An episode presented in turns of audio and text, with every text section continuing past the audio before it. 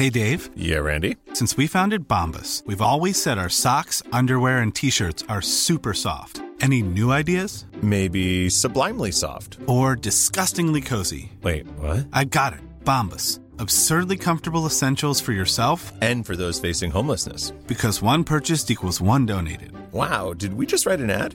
Yes. Bombas. Big comfort for everyone. Go to bombas.com slash ACAST and use code ACAST for 20% off your first purchase.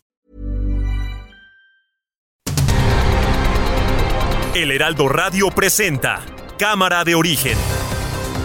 Un espacio para enterarnos del trabajo de las legisladoras y legisladores en los Congresos de México. En Cámara de Origen tiene la palabra Carlos Zúñiga Pérez.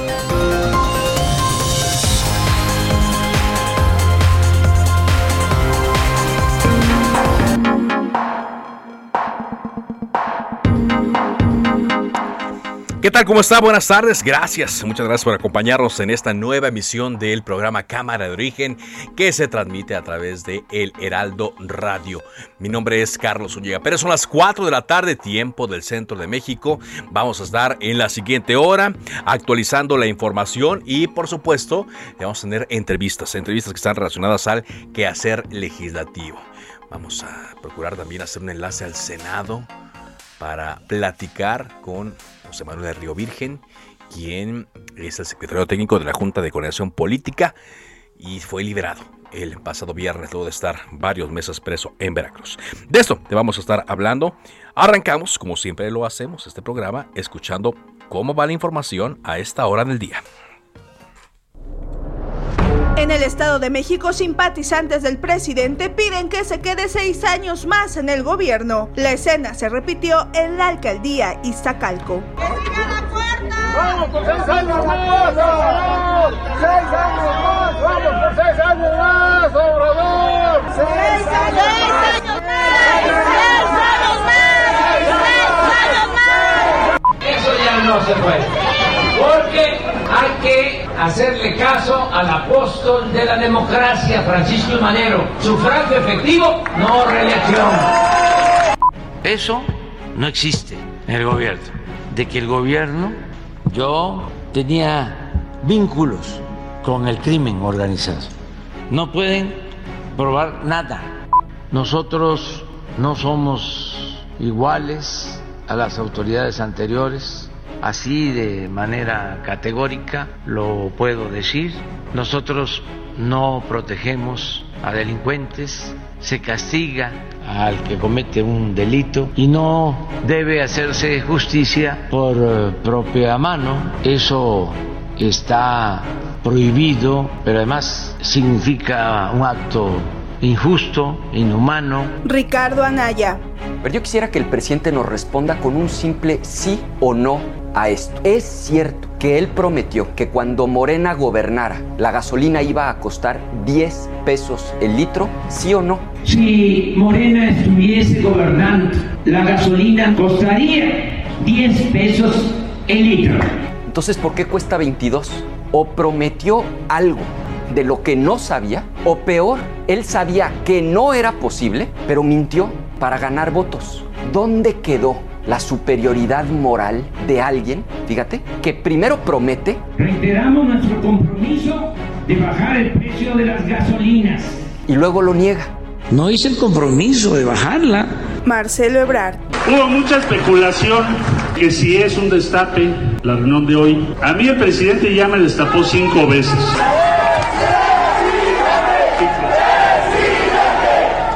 Entonces ya, ya me pueden ustedes considerar que estoy destapado. Ya, ya somos una corcholata reconocida. Eso no es un evento para decir algo que todos sabemos. José Manuel del Río Virgen. El gobernador eh, es un tipo que no tiene una visión política de largo alcance. Eso está probado y lo puede decir cualquier analista político. Llegó a ser diputado, luego fue candidato a gobernador y luego la ola de Andrés Manuel, que si hubiera puesto un perro de candidato a Andrés Manuel en Veracruz, hubiera ganado.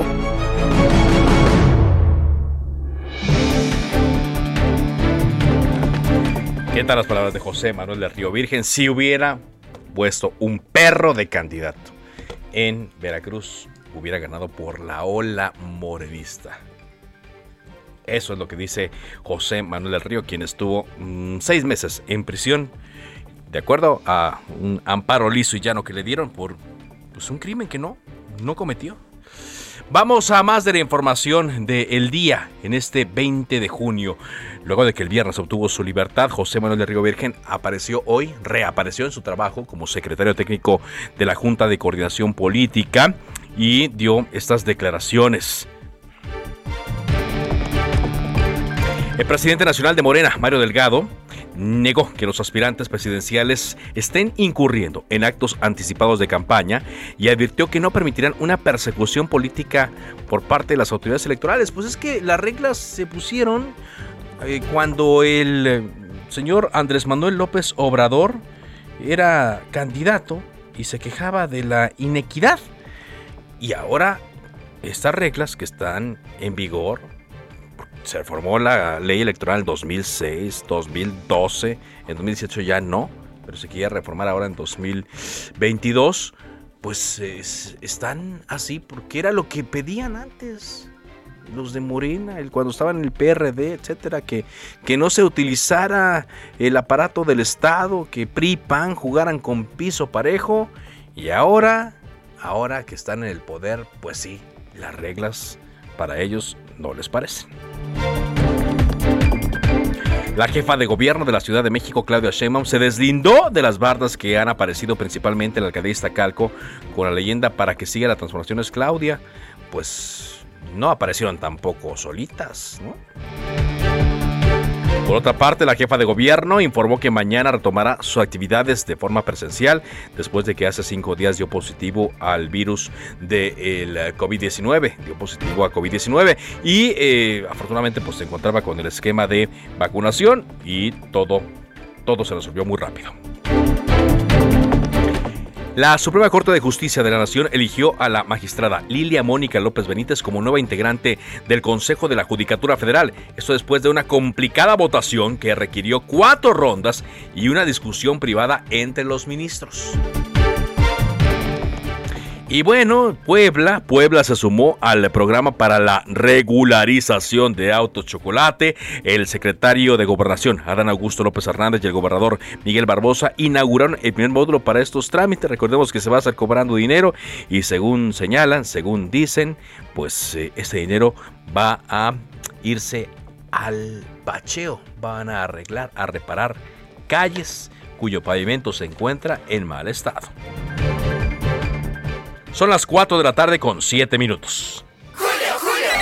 Oigan, ¿qué creen? Todavía llegan para la fiesta. Lo que llega para la fiesta es el 3x2 en vinos y licores y además 30% de descuento en todo el departamento de ropa exterior, interior y calzado para caballeros.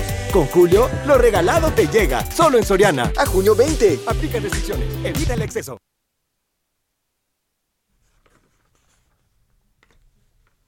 Son las 4 de la tarde con 8 minutos y gracias eh, por estar eh, con nosotros hoy lunes eh, cuando el Heraldo de México en su edición impresa va a estar publicando cada mes, a partir de hoy y cada mes, este mm, análisis de reputación mediática de actores Arma que busca medir, comparar y contrastar la tendencia y reporte y generación de reputación de sucesos de impacto eh, nacional. Por cierto, eh, uno de los aquí mencionados es el canciller Marcelo Ebrard. Él confió en que tiene ventaja en todas las encuestas internas de Morena para la elección del candidato presidencial de 2024, por lo que hizo un llamado a sus simpatizantes a mantener estos números y alcanzar la nominación. Estuvo en Guadalajara en un encuentro que sostuvo con diputados y regidores y aseguró que va a participar en el proceso interno de Morena durante el próximo 2023. Marcelo Ebrard aclaró que el encuentro no es un acto anticipado de campaña o de precampaña, pues dice no iniciar el proceso electoral ni existe proximidad al mismo, de acuerdo con la ley y los criterios del Tribunal Electoral. Así habló el canciller. Hubo mucha especulación que si es un destape la reunión de hoy. A mí el presidente ya me destapó cinco veces.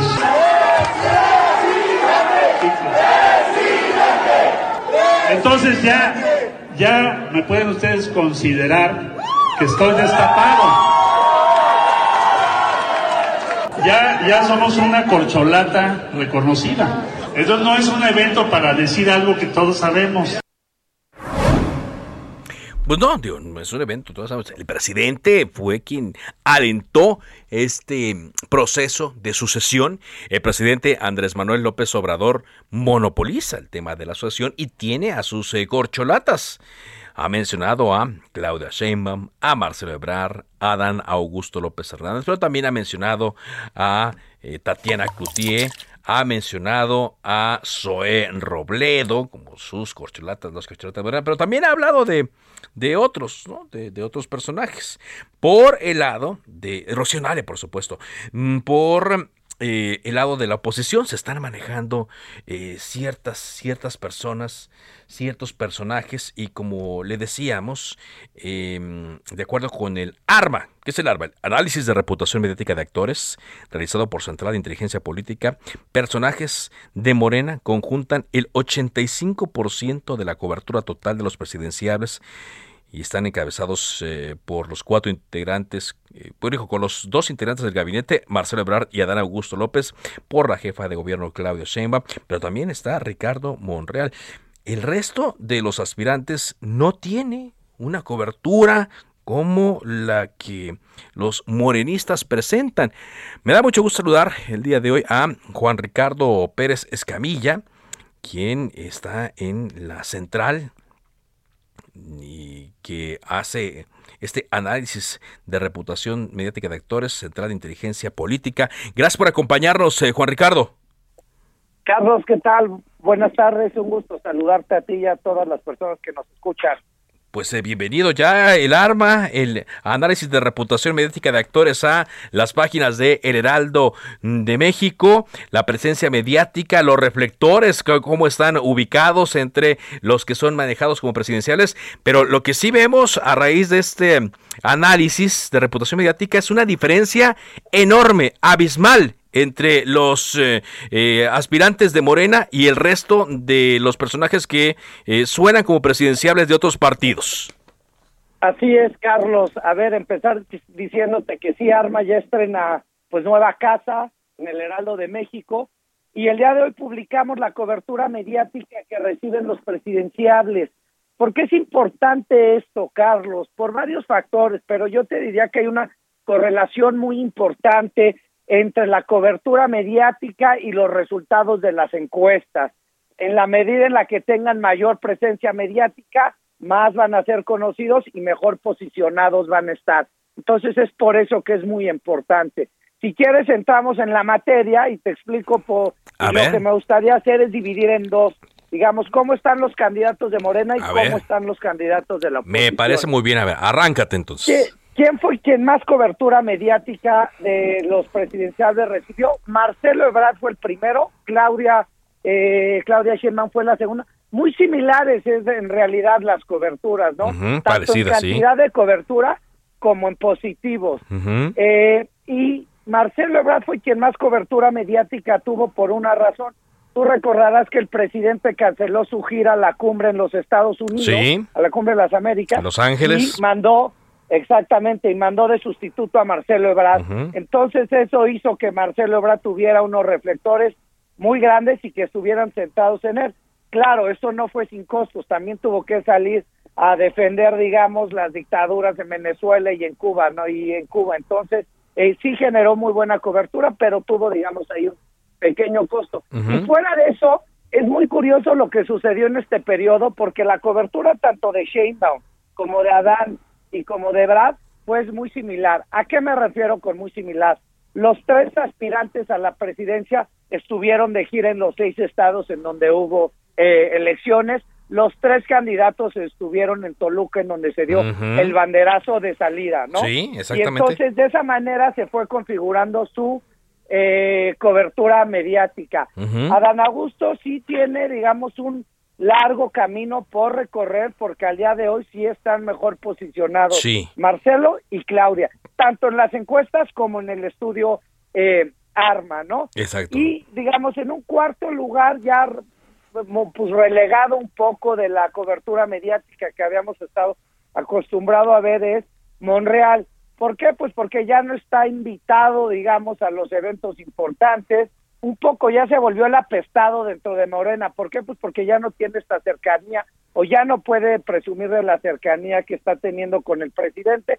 Entonces está en un discurso en donde él dice que eh, no le crean las encuestas, que el INE organice eh, la, una que haga una especie de como elección exactamente una elección primaria es lo que él ha propuesto primaria no y pues eso ya no está jalando muchos reflectores mediáticos porque es un discurso que viene repitiendo en el tiempo, ¿no? Pero pero ahora sí ya ya a pesar de esta exposición y de lo que eh, los números que trae hoy el arma aquí en el Heraldo trae un porcentaje neutral muy alto, eh, Ricardo Monreal. Eh, ¿Tú lo darías como por sepultado ya, su, sepultada su aspiración?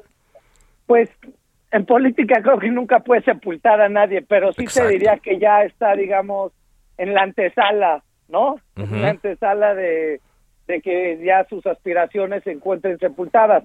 Y por otro lado, a lo mejor está apostando algo más, a lo mejor está apostando a romper y que si se queda como candidato en la Ciudad de México, pero esa es otra historia, digamos, para otro tiempo. Al día de hoy vamos a analizar los datos que salieron en este momento. Lo que sí es un hecho es que su cobertura es mucho menor. Y por el otro lado, ¿cómo está la oposición? De la oposición, quien más cobertura mediática recibió fue Alito Moreno y básicamente fueron puros escándalos. Pues sí, negativo, todo. Negativo. de, de todos los candidatos, digamos, su saldo fue el que más negativos obtuvo. ¿Y por qué? Por la difusión de los, la filtración de los audios, ¿no?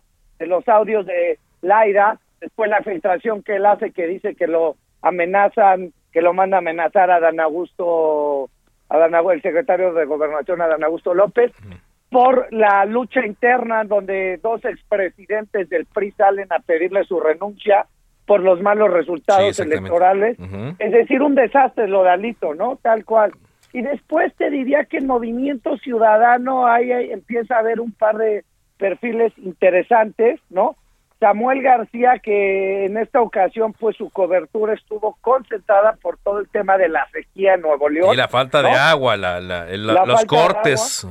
Los cortes, y que él dice que a él no le diga nada y que no le reclamen porque él solamente es el gobernador, ¿no? Algo un tanto irónico, ¿no? Sí. Y eh, como consecuencia de eso, se reunió con el secretario de Gobernación para resolver el tema del agua, pero pues digamos, este mes estuvo concentrada en esta. Después tenemos Enrique Alfaro, que Enrique Alfaro te diría que es como una estrella que se va desvaneciendo en el tiempo. Cada vez la vamos a la distancia más y más y más. Claro, y pues, para mí lo e-, es el desgaste, ¿no? Del gobierno, me imagino. Totalmente, el desgaste del poder. Y para mí lo más importante dentro de su cobertura es que a diferencia de Dante Delgado, él salió a decir que Movimiento Ciudadano no es una fuerza política a nivel nacional y que deberían de considerar hacer una alianza rumbo al 2024. Importante la postura de un gobernador como es eh, claro, claro. como es este Alfaro, ¿no?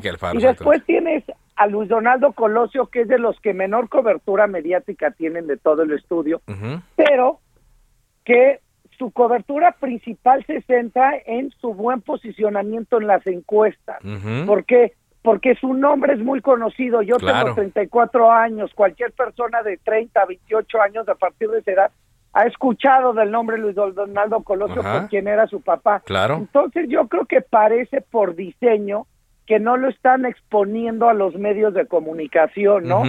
Y por el lado del PAN, pues te diría que ahí sí están extraviados. Tienes a un Mauricio Vila que su cobertura mediática, yo le llamo cobertura mediática incidental, porque está concentrada en todo el tema del tren Maya, en donde sale con fotos al lado del presidente cuando acude a supervisar la obra, pero que en realidad no es su obra, ¿no? Y después tienes a un Ricardo Anaya, que es como cibernético en el sentido en el que nunca nadie sabe en dónde está y la única comunicación que hay es a través de videos que sube, que a veces lo retoman los medios de comunicación, videos a través de sus redes sociales.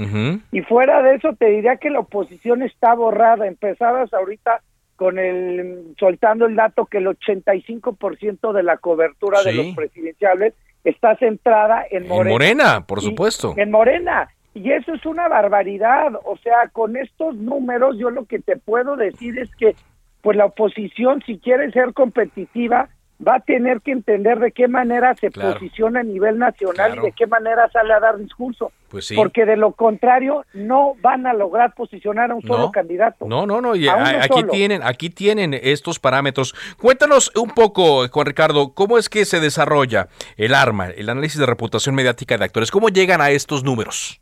Mira, tenemos la base de datos de noticias más grande del país. ¿Qué quiere decir esto? Juntamos todo lo que sale en todos los noticieros en radio, en televisión, periódicos, revistas y todos los portales. Una vez que juntamos toda esta información, la hacemos unos, eh, le desarrollamos una tecnología pues pionera, te diría, en donde desarrollamos unos algoritmos muy importantes y poderosos para eh, para poder eh, procesar toda esta información y entender, digamos, de qué se trata, ¿no? Y una vez que hicimos eso, lo que acabamos por hacer es darle valor a la información, procesar esta información para entender de qué es lo que se está hablando y generar este tipo de métricas. Muy bien. Y bueno, pues esta información va a estar eh, publicándose, ¿qué será? ¿Cada mes aquí en El Heraldo de México? Todos los meses, a partir como del 15 al 20, digamos, la, lo que llegamos es todos lo entre 15 y 20 de cada mes estaremos publicando los resultados de los presidenciales en los medios de comunicación. Muy bien, pues aquí por lo pronto está la información de estos actores, son los más conocidos, son los que se han mencionado y podría sumarse más, ¿no? Eh, eh, es lo ideal, que, pero, pero, pero se ve el programa muy seco, ¿no? Como lo decías tú, muy, muy desértico. Totalmente, se pueden, a ver, eso es muy importante lo que dijiste, ¿eh? Se pueden sumar más y también se pueden caer varios. Claro. A ver, este estudio lo llevo haciendo seis años y recuerdo perfectamente.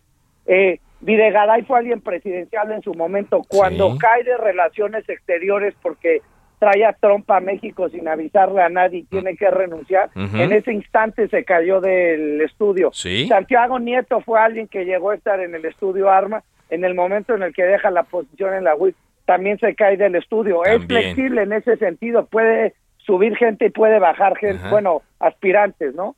Claro, claro, y lo ideal pues sería que otros se fueran sumando. Pues va a ser muy interesante, Juan Ricardo, le estar platicando eh, contigo frecuentemente sobre esta exposición y eh, irlo peloteando con nuestro auditorio para que ellos también eh, nos den sus opiniones respecto a la forma en la que están viendo a estos personajes que aspiran de alguno u otro modo a ser presidentes de México o que han sido mencionados con ese propósito. Y más ahora que pues ya la sucesión se encarreró y ya hay muchos destapados, ¿no? Como el propio presidente lo hizo. Ya empezó.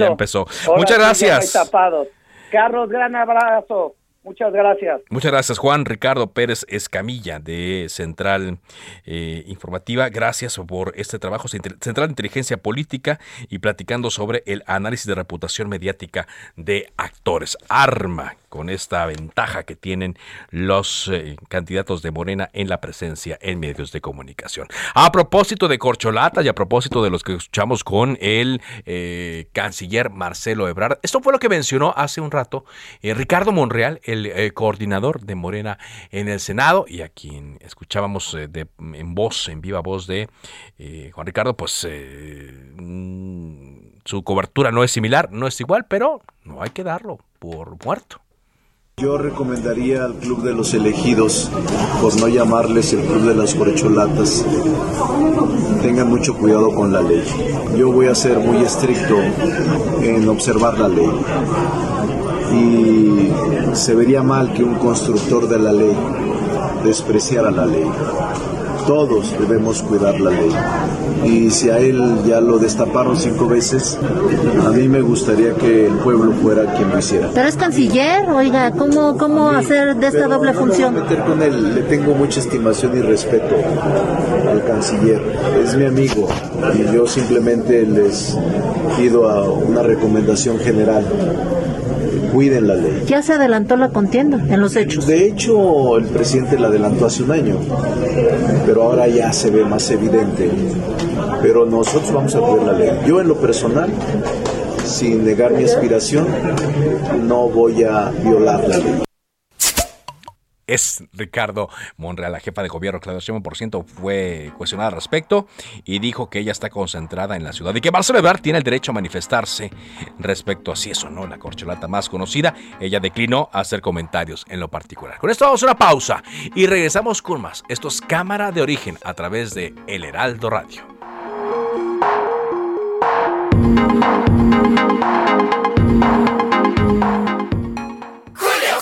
Espinosa, ¿y la tarea? ¿Con qué rollo me vas a salir esta vez? Uy, para salir con buenos rollos, llégale al 3x2 en todo el papel higiénico y toallas de cocina. Y además, 3x2 en toallitas húmedas para bebé. Con Julio lo regalado te llega. Solo en Soriana. A junio 23. Aplican restricciones. Se decreta un receso.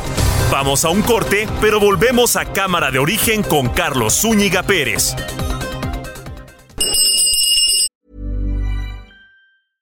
Ryan Reynolds here from Mint Mobile. With the price of just about everything going up during inflation, we thought we'd bring our prices down. So to help us, we brought in a reverse auctioneer, which is apparently a thing.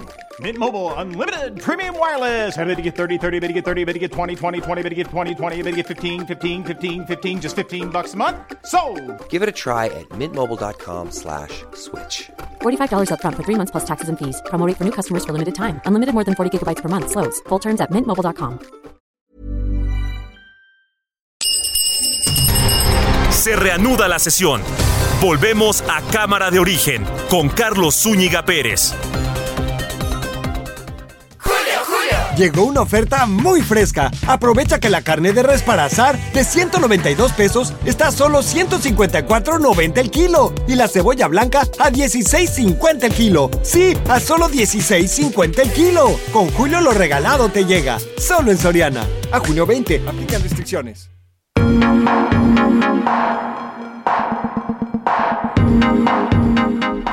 Avanzamos eh, con la información en Cámara de Origen. Son las 4 de la tarde con 30 minutos. El pasado viernes estábamos a la expectativa de lo que ocurría en Veracruz, donde, luego de decretarse la libertad por falta de pruebas en la acusación de ser autor intelectual del homicidio de Remigio Tobar, candidato a edil de Cazones de Reas por Movimiento Ciudadano, José Manuel del Río Virgen obtuvo su libertad luego de casi eh, seis meses de estar eh, preso sin que se eh, aplicara alguna prueba o se presentara alguna prueba. 178 días preso, salió en libertad la noche del viernes y ya está trabajando en el Senado desde donde lo saludamos como secretario técnico de la Junta de Coordinación Política, José Manuel del Río Virgen. Gracias por acompañarnos aquí en Cámara de Origen. Muy buenas tardes. ¿Qué, ¿Qué, tal, don Carlos? ¿Cómo le va? Le quiero, primero que nada, saludar a usted y a su auditorio, pero también decirle que estoy muy agradecido por haber visibilizado mi problema. Efectivamente, a mí me secuestró el gobernador de Veracruz seis uh -huh. meses en una cárcel en Pacho Viejo, uh -huh. y ahí, sin ninguna prueba, sin ninguna prueba y las que las inferencias que fue construyendo las once inferencias que construyó el juez de control uh -huh. el juez de distrito se las desbarató y luego el tribunal colegiado de circuito uh -huh. eh, ratificó que no había una sola prueba para vincularme a proceso y por eso efectivamente después de 179 días pude obtener mi libertad 179 días. Eh, ¿Qué pasó, eh, José Manuel, en esos días eh, previos a la Navidad? Yo recuerdo ya, este, muchos estábamos eh, haciendo lo necesario para irnos a descansar, pero de repente salió la nota, salió la noticia de que habían detenido a José Manuel del Río Virgen en Veracruz, acusado de un homicidio y de inmediato pues nos saltó a nosotros la, la noticia primero por el personaje que era, segundo por el trabajo que venía haciendo, tercero porque se trataba de algo que había pasado meses atrás. ¿Cómo, cómo, cómo fueron por usted, eh, José Manuel? ¿Cómo es que lo, lo involucran en este tema? Pues me involucran en este tema básicamente porque es un tema eminentemente político. Le, le comento, el juez de control eh, crea 11 inferencias uh -huh. y con eso me quiere... Eh, con eso me logra, logra él firmar su propia vinculación a proceso sí. y meterme a la cárcel. Un año de eh, forzoso, así lo dictó él. El juez. Pero la verdad, el juez, eso quería él. Pero la verdad es de que El problema no era ese, el problema en ese momento era un tema político, ahora ya es un tema jurídico, que por cierto el gobernador de, de Veracruz quiere regresarlo a lo político. No, no, lo, lo, lo político yo me fui a los tribunales y le gané todas, todas. ¿Por qué? Porque quería él, él lo único que busca es descarrilar dos grandes proyectos. Un proyecto es el proyecto de Ricardo Monreal Ávila, que en Veracruz tiene mucha gente, que incluso él ha estado actuando dentro del penal de, de Pacho Viejo, ayudando a muchos muchachos que fueron encarcelados por ultraje a la autoridad. Sí, y este delito que tuvo que ser derogado. Exactamente, derogó la Suprema Corte y lo declaró inconstitucional. Entonces, este, eso le, le molestó mucho porque primero sacó a seis jóvenes, luego sacó a 18, ha sacado a Ricardo que además, aparte de ser legislador, es el es doctor en, en derecho constitucional, entonces ha estado ayudando a mucha gente en, el, en varios penales, no solamente en Pacho Viejo. Eso le ha molestado al gobernador de Veracruz.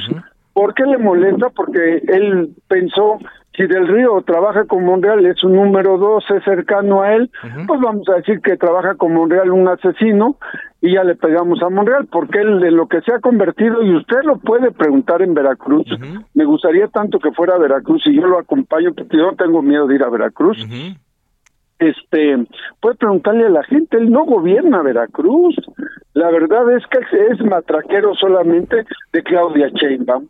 Y eso es lo que se pasa haciendo. Así es que cualquiera que vaya con otro proyecto le hace la vida de cuadritos. Ahí está el caso de los integrantes del, del Instituto Veracruzano de, de Acceso a la Información. Y ahí está el caso de otros políticos de otros partidos que están en la cárcel. Y entonces, eh, lo que usted señala, estoy platicando con José Manuel del Río Virgen, es que para descarrilar eh, estos proyectos, es que lo, lo, lo involucran usted, pero mucha gente se pregunta, eh, ¿de dónde se agarró? o de qué fue el, el, hilo, que bueno, ahora ya está desbaratado, para el, el cual eh, involucrar a José Manuel del Río Virgen en este, en este tema. Ah, el hilo es algo muy sencillo. Matan a nuestro candidato a presidente municipal de Cazones de Herrera, Veracruz, un amigo mío que se llamaba René Tobar Tobar, lo masacran desafortunadamente y yo voy al velorio y yo nunca había ido a Cazones de Herrera, Veracruz, nunca, nunca, no hay nadie que señale que yo haya ido alguna vez a Cazones de Herrera, Veracruz, aunque fui alcalde de un municipio cercanito a, Cazones, nunca había ido a Cazones de Herrera. Yo fui alcalde de Tecolutla, Veracruz, fui dos veces diputado federal, pero no había ido a Cazones. ¿Por qué? Pues, para playa, pues yo prefería la de, por supuesto, la de Tecolutla, Veracruz.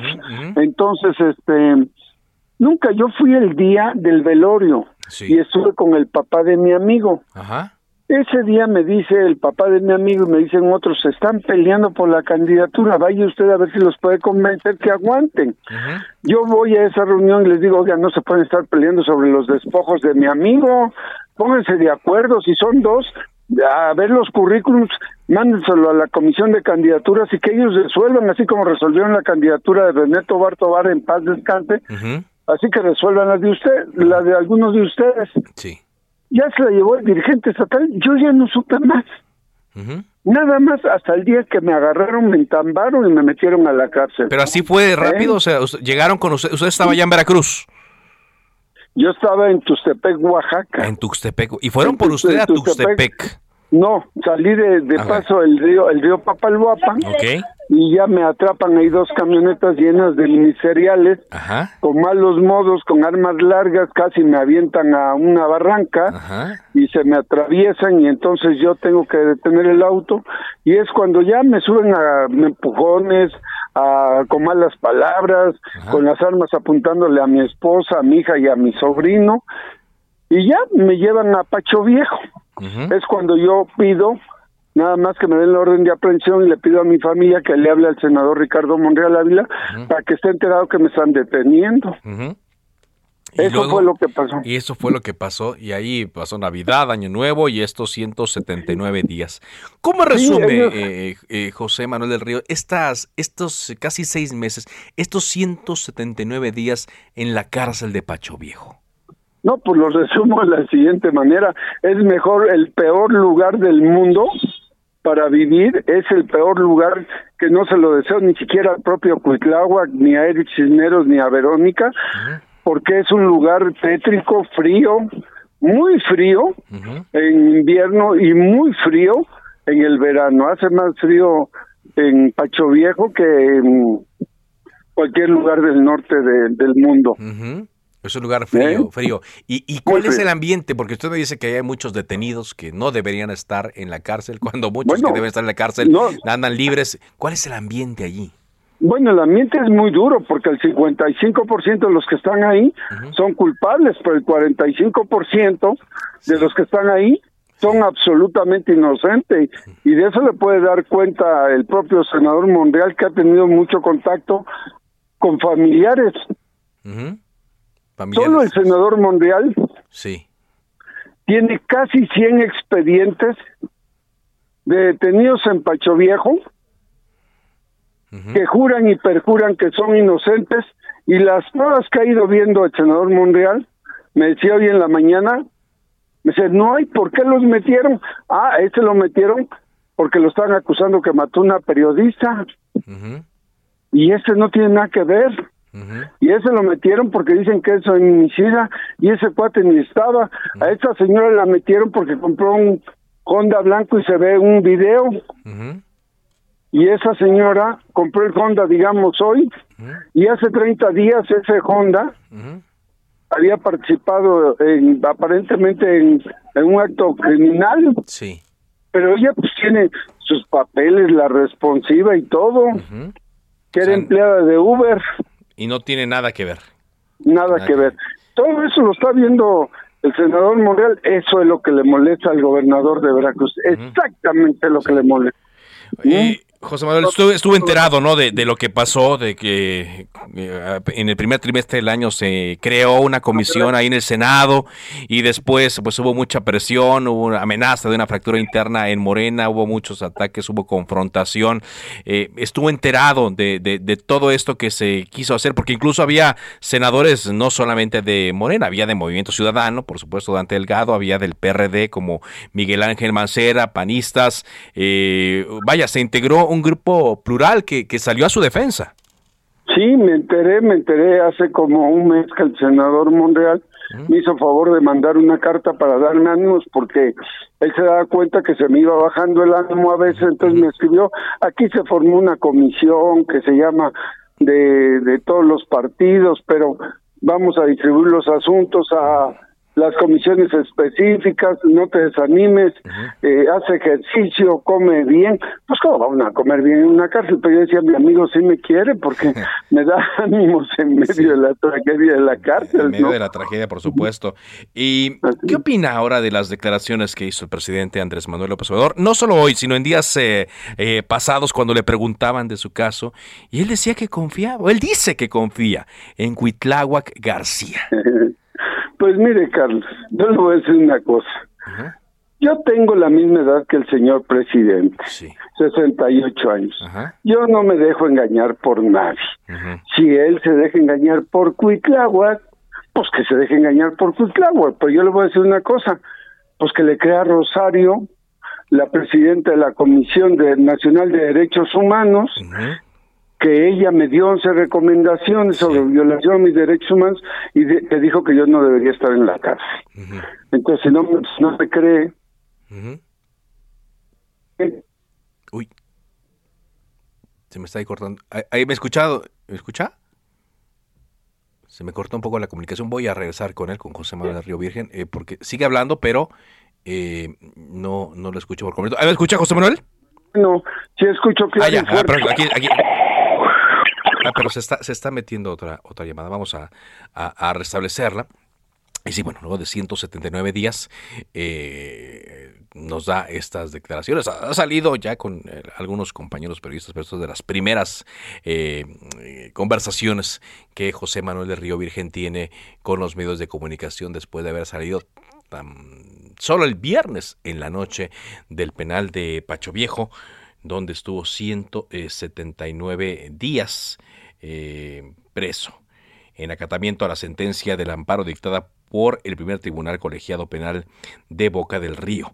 y el juez de control, Francisco Reyes Conteras, del 11 Distrito Judicial, resolvió ayer, resolvió en una audiencia la no vinculación a proceso. Ahora sí recupera la comunicación. Entonces, usted le, recomendaba al presidente que le hiciera caso a la titular de la Comisión Nacional de Derechos Humanos. Claro, yo le, le sugiero que él lea la recomendación 059 de la CNDH, donde hay 11 señalamientos de que el gobierno del estado de Veracruz violó mis derechos humanos y que no hay lugar para que me hubieran detenido ni de esa forma y además para que puedan resarcir los daños que me han ocasionado y para que este incluso se haga una investigación contra los fiscales y ministeriales que eh, que iniciaron el proceso en contra mía.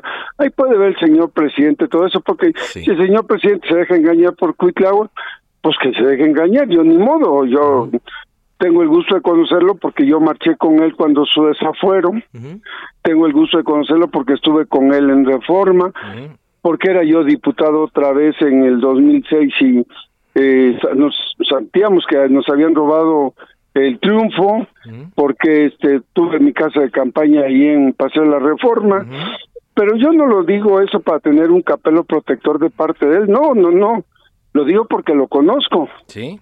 Yo creo que él no se deja engañar, pero si él se deja engañar por Cuitlagua, pues allá él, que le pregunte a Rosario eh, Piedra Ibarra. Sí, exactamente. A ver cómo están las cosas. a ver cómo están las cosas, lo que yo digo.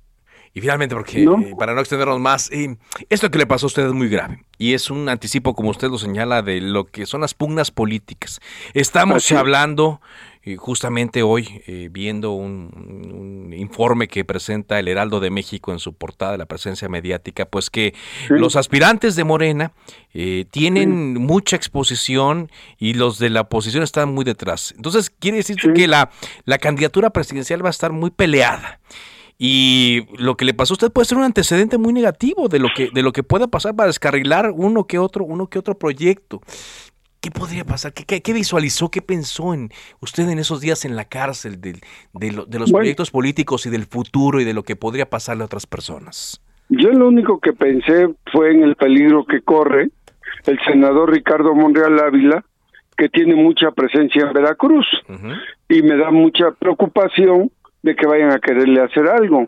Yo lo único que pensé es que también quieren eh, descarrilar el movimiento de Dante Delgado, que es veracruzano y que está continuamente en Veracruz.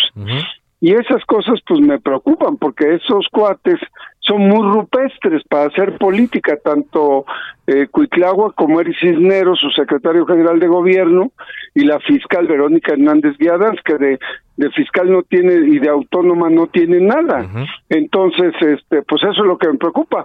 Hoy en la mañana me vine a las cuatro de la mañana de Jalapa para llegar a la Jucopo y me afuera de donde salí, de, la casa donde salí, sí. Estaba un auto que me vino siguiendo toda la carretera, echándome las luces, haciéndome señas o Sea, ¿Sigue el acoso contra usted? El acoso, sí, sigue el acoso contra mí, porque no quieren que regrese yo a Veracruz. Pero ¿quién les dijo que no voy a regresar a Veracruz? Y Veracruz es de todos y de todos los veracruzanos y de todas y todos los mexicanos. Y usted me dice que no ah. tiene miedo de regresar a Veracruz. no, no tengo, no, ningún miedo. No tengo, tengo 68 años, no tengo ya miedo en nada. A lo que probablemente le tenía yo miedo era la cárcel y me secuestraron una cárcel fría. Y ya no tengo miedo en nada. Así es que este señor lo que tiene que hacer es atender la recomendación de la CNDH. Sí y tiene que entender la resolución del tribunal colegiado que era la única la última instancia para él y para mí y tiene que respetar el estado de derecho tiene que respetar la ley y la constitución y debe de dejar de ser tan rupestre él llegó a ser gobernador sí porque acuérdese que lo puso el licenciado López Obrador candidato. exacto. Pero acuérdese usted que Andrés Manuel traía un gran envió una gran fuerza. Sí, es la ola morena. Claro, si en Veracruz hubiera puesto a un perro, pues gana el perro. No, no, no. No, no hubiera pasado nada, ¿no? No hubiera pasado nada. Y finalmente, ahora sí, esta es mi última pregunta. Eh, ¿Va usted a responder de alguna manera? ¿Legalmente va a demandar? ¿Legalmente sí? Porque me imagino que ni un, ni un este disculpe le, le dieron. No, no, no, no, pues no ve que ahora lo están convirtiendo en un asunto político como lo anda hablando el gobernador. ¿Y qué? ¿Va a demandarlo a, a, Cuitláhuac? Voy a demandar a la fiscalía y al juez de control. Muy bien. ¿no? Y a Cuitláhuac, pues por daño moral, pero pero pues, pues pobre, no entiende eso. No, no lo ve. ¿Cómo me gustaría que usted es un gran periodista, Carlos es muy conocido, muy visto allá en mi tierra. ¿Cómo me gustaría que fuera a hacer un reportaje ahí abajo, al lodo, donde está la gente pobre, la gente que está en la cárcel, para que viera que, que, que, no quieren este tipo. Es un gobierno fallido. Le voy a dar un dato que le va a asombrar. A ver. Fíjese usted lo que nos dijo él a todos los veracruzanos y a todas las veracruzanas. Yo tengo resguardada a Viridiana, una muchacha que está desaparecida en Veracruz. Y al otro día dice, ya encontraron a Viridiana. Pedazos de, qué pena lo que voy a decir, y una disculpa a la familia, pero y a todos los que nos escuchan, le encontraron en pedazos de de carne, qué pena. y él no va a responder porque él la estaba cuidando. Él no nos dijo a todos los veracruzanos, no nos dijo que ya había detenido a uno de los asesinos de las dos periodistas de Cosoldeacaque. Y se equivocaron. Y luego, sí, que, que porque era homónimo. Lo que pasa es que él construyó una narrativa. Sí hay muertos en Veracruz, sí hay periodistas asesinados, sí hay feminicidios, sí hay políticos asesinados, pues ya los tengo en la cárcel, aunque sean inocentes como fue en mi caso, y como hay muchos casos en Veracruz de gente detenida, ahí están los del Ibai, que los detuvo y los metió a la cárcel a los tres. A los tres consejeros del Instituto Veracruzano de Acceso a la Información, porque dieron una información que él tenía muy resguardada. Exactamente. Ahí está, el, de otros pues muchos casos. Muchos casos que vamos a, seguir. José Manuel de Río, le agradezco mucho por esta eh, amplia conversación y, seguimos, seguimos en el caso, no, no lo dejamos. Cuando usted quiere ir a Veracruz, me encantaría que nos pudiera avisar para que lo recibiéramos los veracruzanos y usted pueda hacer un reportaje con toda libertad y que nadie lo vaya, le vaya a hacer nada, porque son rupeces, pueden hacer muchas cosas. Le, tomo la palabra y por supuesto que lo hacemos. Muchas gracias, José gracias. Manuel. Gracias. José Manuel del Río Virgen, secretario técnico de la Junta de Conexión Política después de haber salido de la cárcel de Pacho Viejo. Y bueno, no puedo agregar yo más. Usted escuchó esta amplia conversación y espero sus opiniones en mi cuenta de Twitter, arroba carloszup. Hoy es lunes, son las 4.51, es lunes y como todos nos saludamos a Ana Lilia Herrera, colaboradora de Cámara de Origen, diputada del PRI. ¿Qué tal, Ana Lilia? Muy buenas tardes eh, con este tema ahora de la, de la violencia vicaria, la violencia que se ejerce contra la mujer a través de, pues casi siempre de sus hijos, ¿no? Sí, caray. Fíjate que hoy, Carlos, buenas tardes. Buenas tardes. Hoy justamente todo el día en la Cámara se ha estado desarrollando un foro sobre violencia vicaria. ¿Qué es la violencia vicaria, para empezar?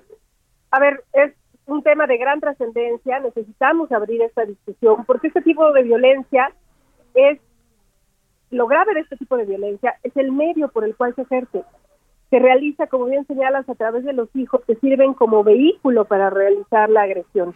Es importante señalar, Carlos, que esta violencia, por sus características, surge justamente ante la separación de las parejas o en los divorcios.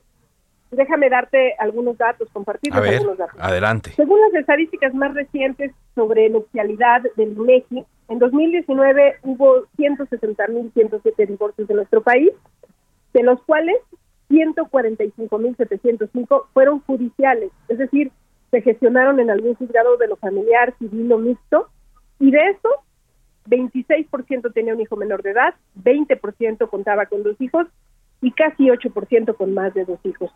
Según datos de la Asociación Mexicana de Padres de Familias Separados, de 100.000 divorcios, cerca del 30% son separaciones violentas y de estas, en el 30% de los casos, los niños sufren algún grado de alineación parental. Esta alineación podría estar ligada a la violencia vicaria y esos datos lo que hacen es que nos ponen en perspectiva el tamaño del problema del que estamos hablando y de quienes no deberían estar involucrados en estos pleitos, que son justamente los menores. Por eso, si bien es cierto que la violencia vicaria puede verse y analizarse desde una perspectiva de género, me parece fundamental contar con una perspectiva basada en el interés superior de la niñez pues, los menores están siendo objeto de estas agresiones. Y bueno, pues ya hay algunas iniciativas en la Cámara, Carlos, vamos a estar dando seguimiento puntual en la Comisión de Derechos de la Niñez y la Adolescencia a este debate para garantizar el interés superior de la niña. Así es, pues, y es importante, importantísimo, sobre todo por los pendientes que hemos platicado, Ana Lilia, que hay para ayudar a las mujeres, para favorecerlas y para evitar este tipo de chantaje, este tipo de daños que se le hace con algo muy preciado como son los hijos. Como siempre, un gusto platicar contigo. Igualmente, Carlos, muchas gracias. gracias, hasta luego. Antes de irnos, le comento rápidamente que el escritor peruano Mario Vargas Llosa calificó el triunfo de Gustavo Petro, izquierdista, en las elecciones de Colombia como un accidente enmendable y corregible. Dijo, felicito a Petro por su victoria ajustada. Ojalá Colombia se mantenga dentro de la estricta legalidad que ha caracterizado a esa historia y sea simplemente un accidente enmendable y corregible en un futuro más o menos inmediato. Y eh, también eh, hay ya, eh, pues, Gustavo Petro ha colocado en su cuenta de Twitter información en donde dijo que ya mantuvo una conversación telefónica durante 20 minutos con el secretario de Estado de Estados Unidos, Anthony Blinken. Me expresó sus congratulaciones por nuestra elección y dialogamos sobre el proceso de paz y las acciones contra el cambio climático en nuestro continente. Es un reconocimiento ya de Estados Unidos a este triunfo. Llegamos así a la parte final de Cámara de Origen. Gracias por habernos acompañado. Mi nombre es Carlos Zúñiga Pérez mi cuenta de Twitter, arroba carloszop. Siga en Heraldo Radio, enseguida referente informativo. Por ahora es cuanto. Buenas tardes.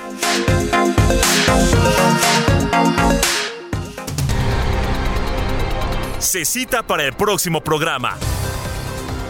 Cámara de origen, a la misma hora, por las mismas frecuencias del Heraldo Radio. Se levanta la sesión.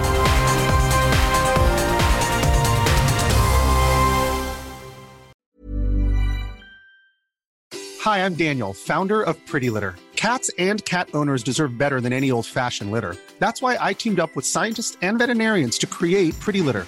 Its innovative crystal formula has superior odor control and weighs up to 80% less than clay litter.